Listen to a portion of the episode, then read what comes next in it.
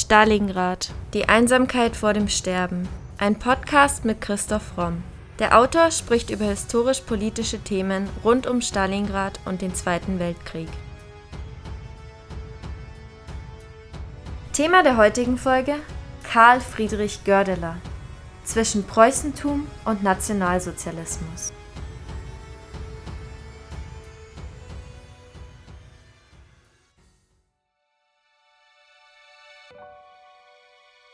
Es ist eine fantastische Illusion, einen dauerhaften Frieden auf einem Pakt mit dem Teufel zu gründen. So sprach Karl Gördeler über das Münchner Abkommen 1938. Er war konservativer Monarchist, ein deutscher Beamter, geprägt von preußischen Tugenden. Er entwickelte sich im Dritten Reich zum Widerständler, blieb aber stets zwiegespalten, war Demokrat, aber auch Nationalist. Lange unterschätzte er Hitler und wurde bitter dafür bestraft. Seine Geschichte erzählen wir in der heutigen Podcast-Folge.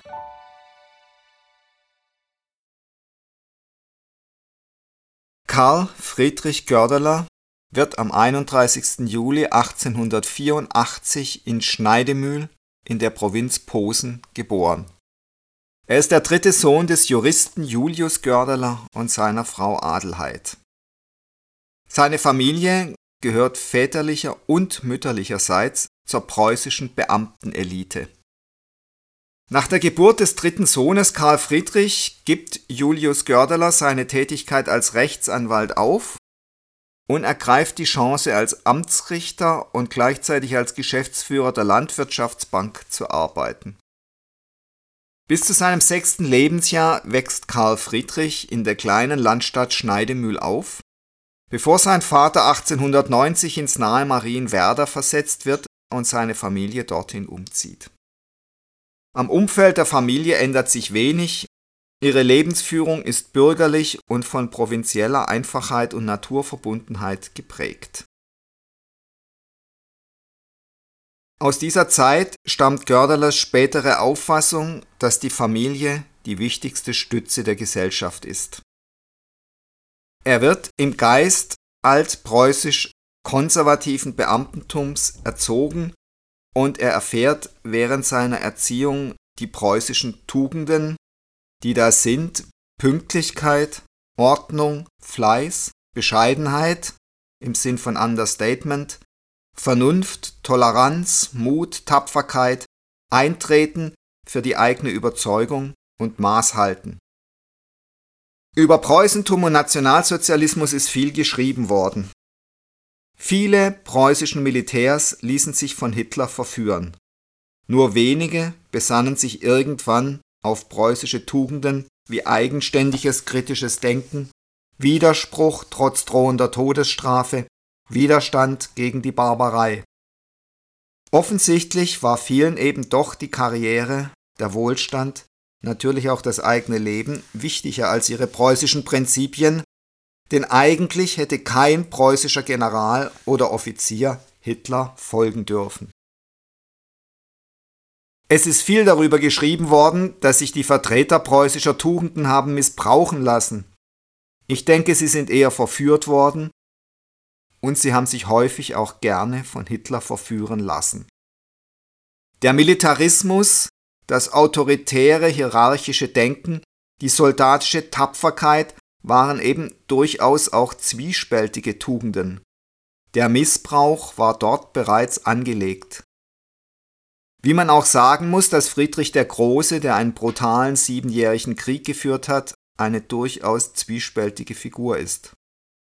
Trotzdem ist es geradezu grotesk, dass Hitler sich immer wieder mit Friedrich dem Großen verglichen hat. Aber monströse Vergleiche und Superlative waren eben auch Zeichen des Nationalsozialismus. Super, Mega, Giga wären heute sicher im Sprachgebrauch der Nazis. Umso wichtiger war und ist es vor allem heute, dass es tatsächlich einige wenige gab, die die preußischen Tugenden auch in dieser Zeit konsequent gelebt haben, auch wenn sie das nicht vor tragischen Fehlern bewahrt hat, wie wir noch sehen werden. Zu ihnen gehört Karl Friedrich Gördeler. Seit 1891 besuchte Gördeler das humanistische Gymnasium Marienwerder, an dem schon sein Vater das Abitur gemacht hatte. Er war nicht der beste Schüler, ging aber gern zur Schule. An diesem Gymnasium erwarb er eine bürgerlich-ästhetisch-geschichtlich ausgerichtete Bildung. Besonders die Kultur des antiken Griechenlands und die friderizianisch-protestantische Tradition standen im Vordergrund. Am 22. März 1902 macht er das Abitur. Anschließend meldet er sich zur Offiziersausbildung bei der Kaiserlichen Marine.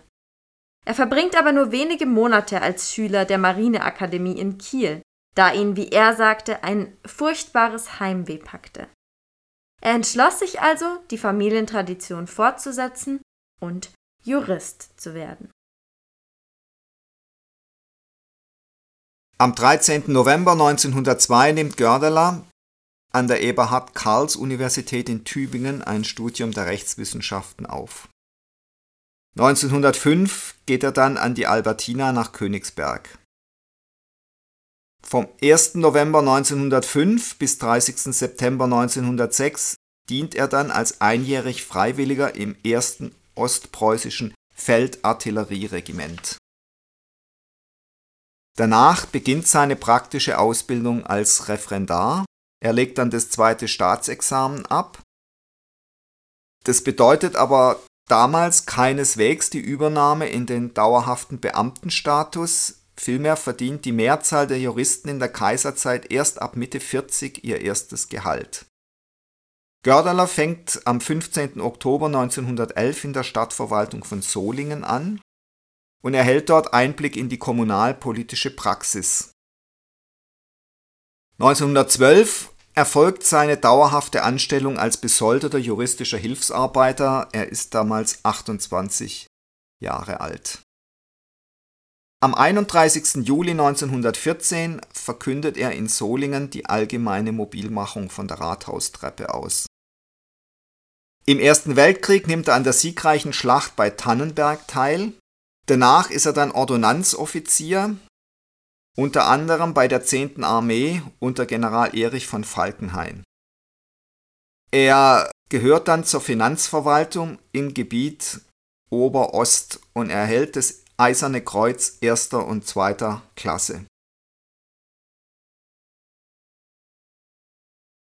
Trotz der grauenhaften Kriegserfahrungen, sein Bruder Franz fällt 1918 bei Saint-Quentin an der Westfront ist Gördeler zu dieser Zeit noch überzeugter Nationalist, Monarchist und ist absolut mit den Kriegszielen des Kaiserreichs einverstanden.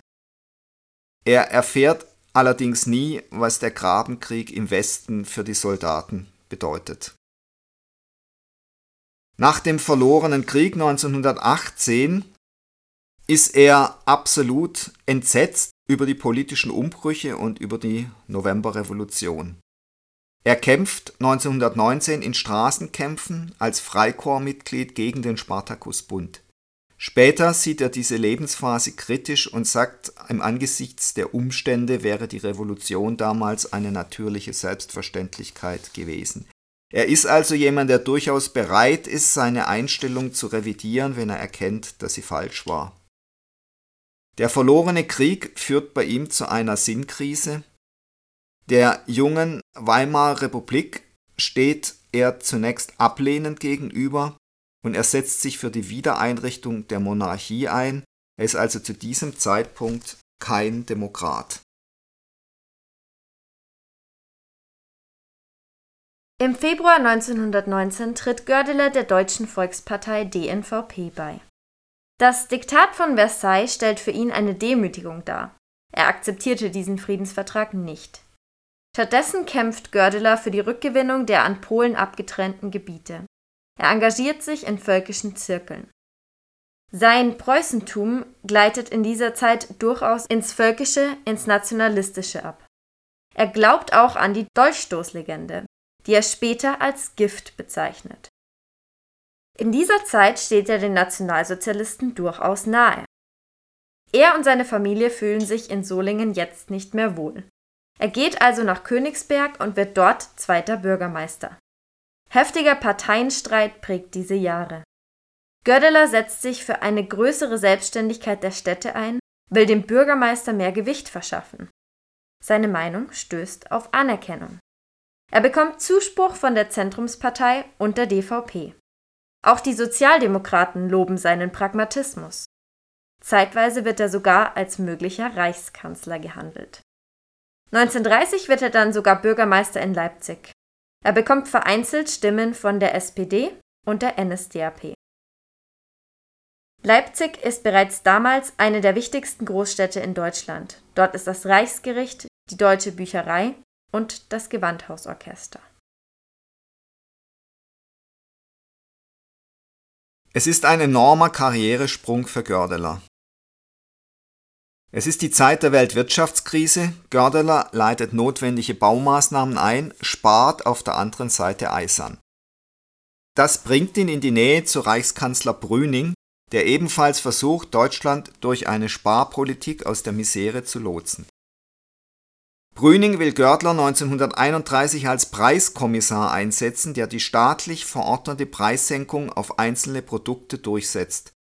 Gördeler weigert sich zunächst, er setzt auf ein freies Spiel der Marktkräfte, lässt sich aber schließlich von Hindenburg überreden, das Amt parallel zu seinem Bürgermeisteramt zu übernehmen.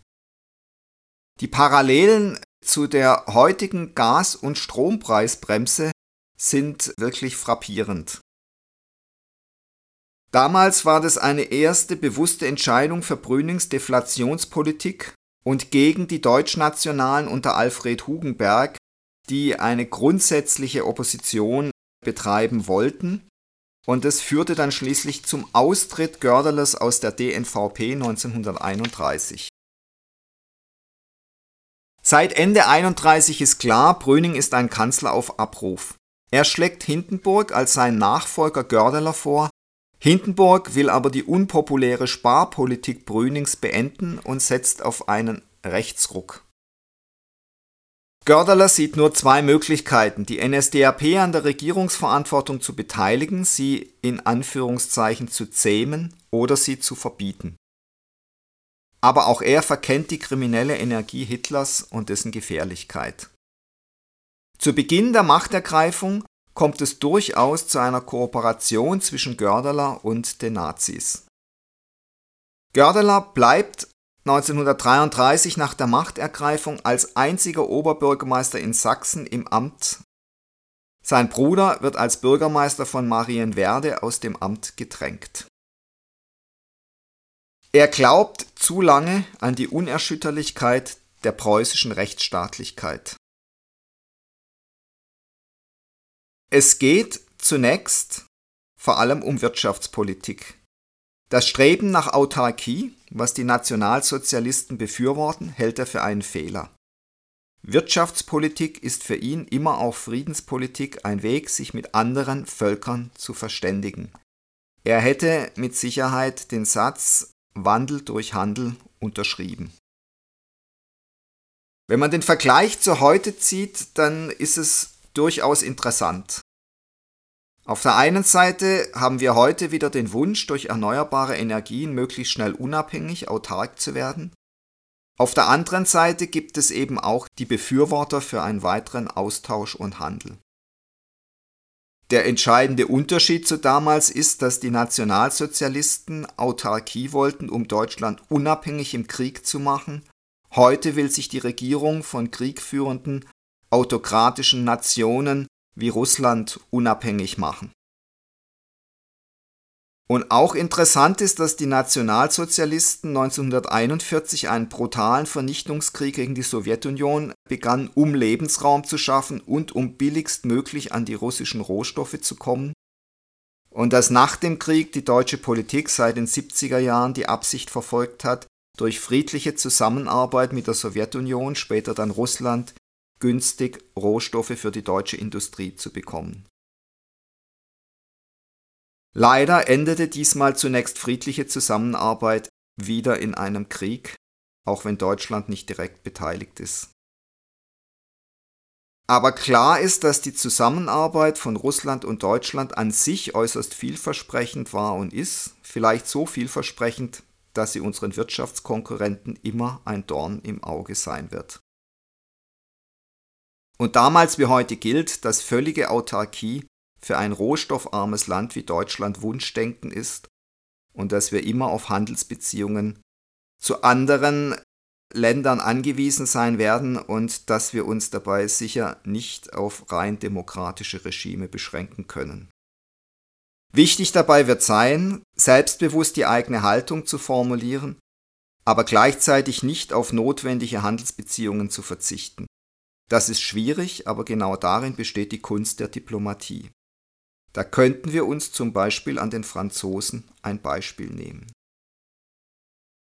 Dieser kleine Exkurs zeigt, dass Geschichte sich nicht wiederholt, aber dass immer wieder ähnliche Konstellationen auftreten.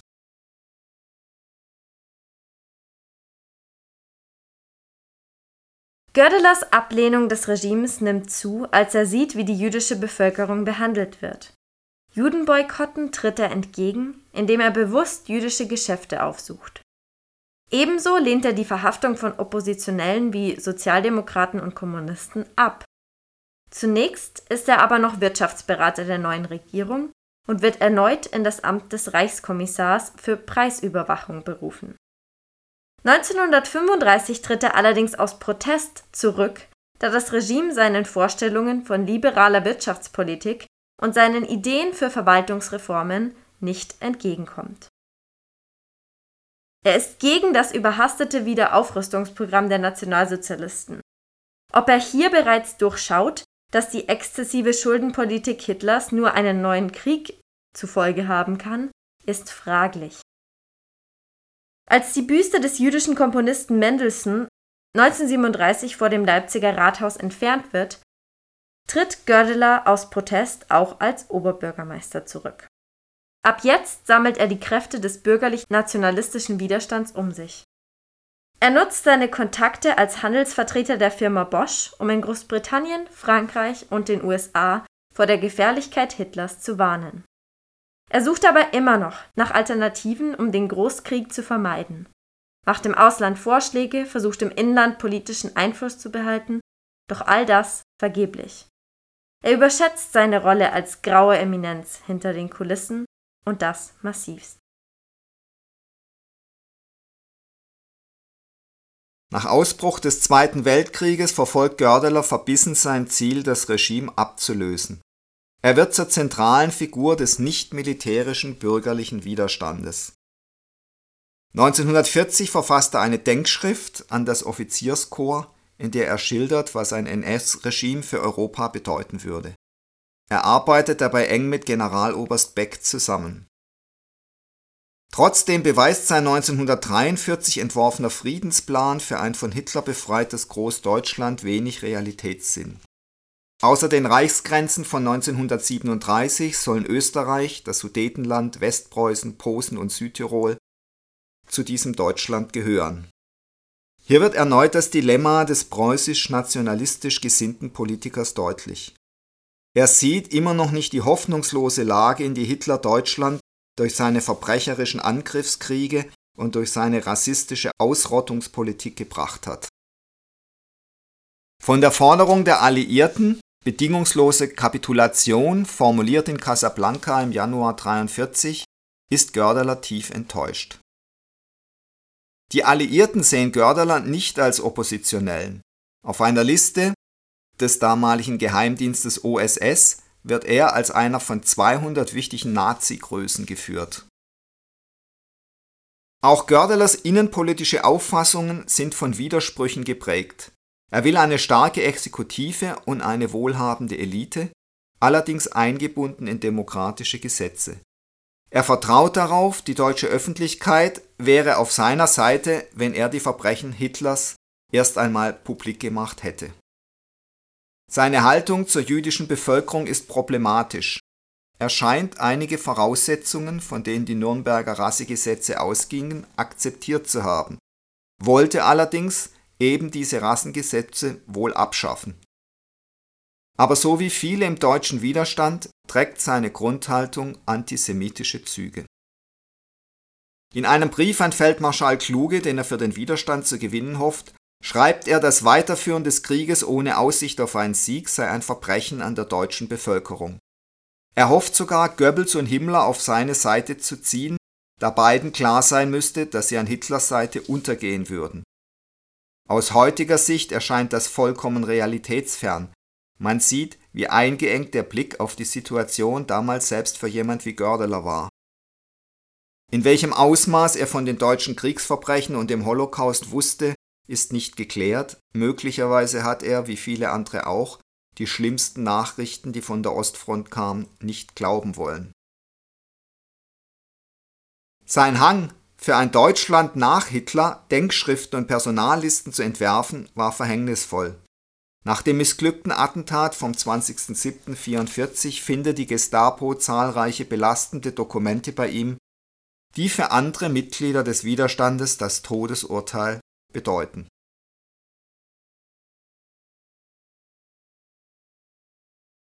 Am 8.9.1944 wird Gördeler, der nach Hitler deutscher Reichskanzler werden sollte, vom Volksgerichtshof gemeinsam mit Ulrich von Hassel, Wilhelm Leuschner und Josef Wirmer zum Tode verurteilt. Das Urteil wird allerdings fünf Monate lang nicht vollstreckt, da Himmler Friedensfühler zum westlichen Ausland ausstreckte und wohl unter anderem Gördeler als Verhandlungsmasse benutzte. Doch am 2.2.1945 wurde das Urteil dann in Plötzensee vollstreckt. Gördelers Schicksal ist hochinteressant, weil sich in ihm die ganzen Widersprüche der Nazizeit spiegeln. Auf der einen Seite wendete er sich aktiv gegen die Boykottmaßnahmen an den Juden, auf der anderen Seite artikulierte er durchaus antisemitische Gedanken. Er war überzeugter Monarchist, setzte sich aber auch für die Demokratie ein. Er sieht die Verbrechen des Regimes will aber weiterhin ein starkes Großdeutschland. Wie kritisch man aus heutiger Sicht viele seiner Ideen beurteilen mag, er hat im Kampf gegen das nationalsozialistische Regime faktisch sein Leben eingesetzt und das ist bewundernswert.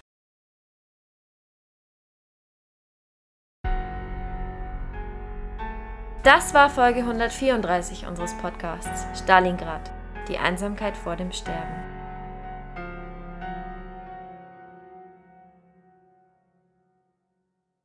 Und jetzt seid ihr dran, liebe Stalingrad Podcast-Fans. Wir freuen uns sehr, dass euch unser Podcast auch nach mittlerweile fast zwei Jahren noch so gut gefällt. Damit das auch so bleibt, wollen wir zur Abwechslung mal von euch hören. Themenvorschläge sowie Anmerkungen und Anregungen nehmen wir gern bei primero.primeroverlag.de oder über Instagram bei primero-verlag entgegen. Und wenn ihr euren Lieblingspodcast anderweitig unterstützen wollt, dann schaut doch mal auf unserer Website vorbei und browst unser Bücherangebot. Wenn euch der Historienroman Stalingrad, die Einsamkeit vor dem Sterben gefallen hat, dürft ihr euch Anfang nächsten Jahres auf einen neuen Premiere-Roman freuen. Die Dystopie Thor, der Gott des Feuers, bringt die grausame Kriegsszenerie des frühen 20. Jahrhunderts in ein futuristisches Deutschland nach dem nuklearen Armageddon. Mehr Infos findet ihr auf unserer Website oder unseren Social-Media-Kanälen. Außerdem freuen wir uns natürlich immer über kleine Spenden via PayPal. Den Link dazu findet ihr in der Podcast-Beschreibung und auf unserer Website. Aber in jedem Fall vielen Dank, dass ihr so treu und interessiert unseren Stalingrad-Podcast hört. Wir hoffen, ihr bleibt uns noch über viele weitere Folgen erhalten.